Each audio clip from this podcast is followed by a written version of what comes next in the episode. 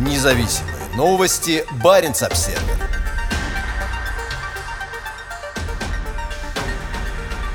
Путин поручил провести комплексную модернизацию военных городков на Кольском полуострове. Построенные в основном в советское время дома и инфраструктуры сильно изношены, из-за чего часто случаются перебои с базовыми коммунальными услугами, в частности отоплением. Заозерск, Ведяево, Гаджиево, Снежногорск, Полярный, Александровск, Островной и Североморск. Все это закрытые военно-административные территориальные образования, зато расположенные на Кольском полуострове вдоль побережья Баренцева моря. В них живут офицеры ВМФ, их семьи и те, кто обеспечивает деятельность российского Северного флота, подводных лодок, надводных кораблей, складов боеприпасов, систем вооружений и аэродромов.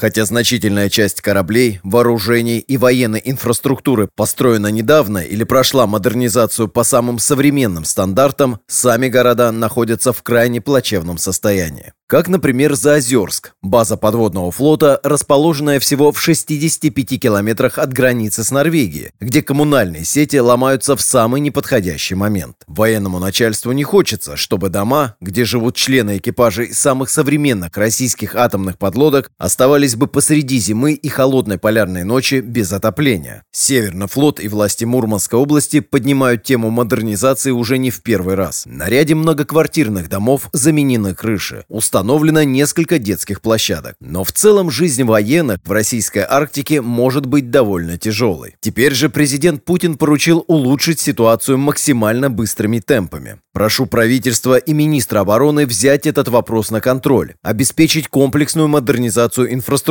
энергетических, жилых и социальных объектов в Зато Мурманской области, основном районе базирования Северного флота, заявил Путин на прошлой неделе на совещании по развитию Арктики. Совещание проходило в режиме видеоконференции. На фоне распространившихся в последние недели слухов о местонахождении министра обороны Сергея Шойгу, он одиноко появился в одном из квадратиков экрана перед столом российского президента. По словам российского президента, модернизация зато Мурманской области должна завершиться в 2024 году, то есть через два года. В 2019 недавно назначенный губернатор Мурманской области Андрей Чибис на встрече с Путиным рисовал довольно мрачную картину жилищных проблем военных. По его словам, условия жизни в закрытых военных городках не выдерживают никакой критики. В городах, где живут наши военные, краснознаменного Северного флота прежде всего, которые обеспечивают безопасность безопасность и нашей страны, и геополитическую стабильность, сказал Чибис президенту.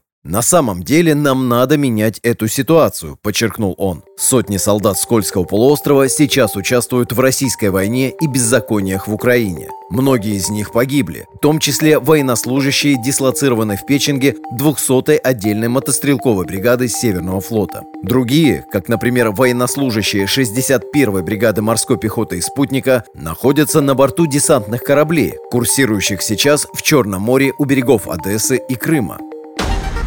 Независимые новости. Барин обседный.